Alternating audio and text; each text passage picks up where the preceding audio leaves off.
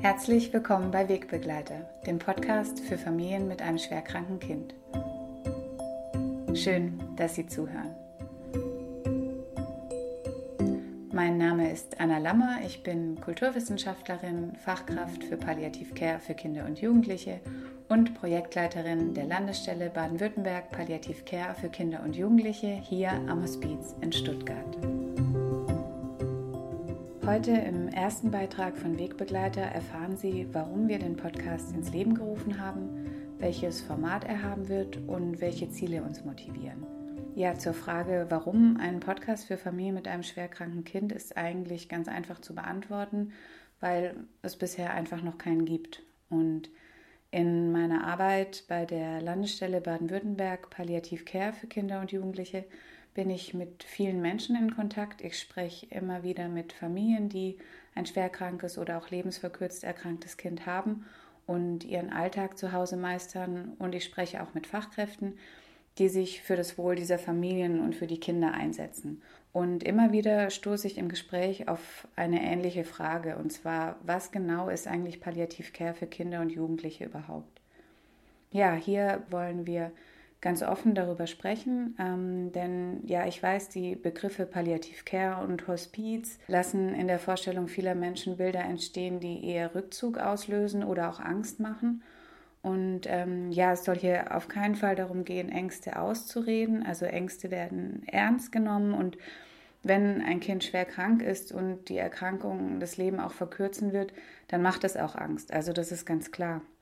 Aber ich glaube auch, dass wenn man offen über Themen spricht, die einem Angst machen, dass sie auch an Macht verlieren können. Und genau das wollen wir hier bei Wegbegleiter tun. Wir möchten informieren, wir möchten aufklären, in der Hoffnung eben auch, dass wir dadurch vielleicht manche Vorurteile oder auch Missverständnisse auflösen. Denn Palliativcare und Hospiz bedeutet nicht, ich gebe mein Kind auf oder mein Kind wird bald sterben, sondern Palliativcare ist Lebensbegleitung auf, auf lange Sicht.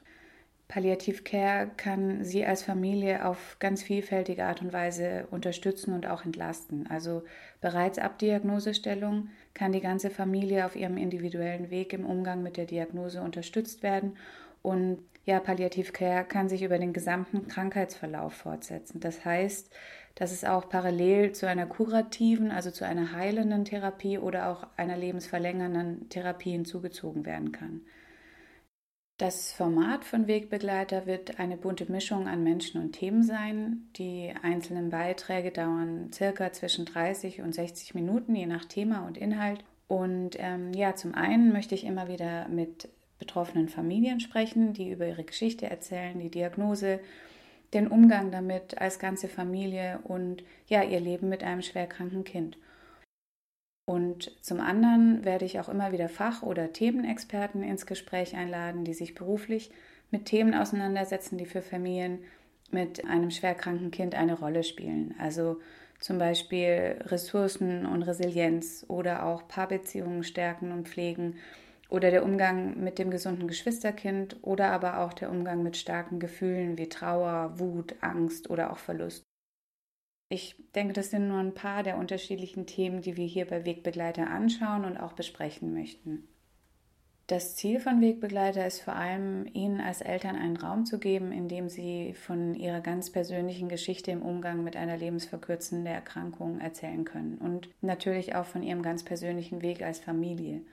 Und es geht auch darum, anderen betroffenen Eltern zu zeigen, die noch ganz am Anfang stehen, wie andere Familien ihren Weg gefunden haben. Es geht darum, ihnen auch Mut zu machen oder auch zu zeigen, dass es ja, dass manche Dinge auch einfach seine Zeit brauchen und dass, dass man trotzdem als Familie seinen ganz individuellen Weg finden muss und auch gehen kann. Ein weiteres großes Ziel von Wegbegleiter ist auch, Ihnen als Familie immer wieder Unterstützungs- und Entlastungsmöglichkeiten vorzustellen, die Sie eben in Anspruch nehmen können also welche Unterstützungsmöglichkeiten haben wir als Familie überhaupt? Wo finde ich die? Wie können wir immer wieder Erholungsphasen schaffen und das vor allem auch rechtzeitig und vorbeugend, nicht erst, wenn das ganze System zu Hause zusammenzubrechen droht.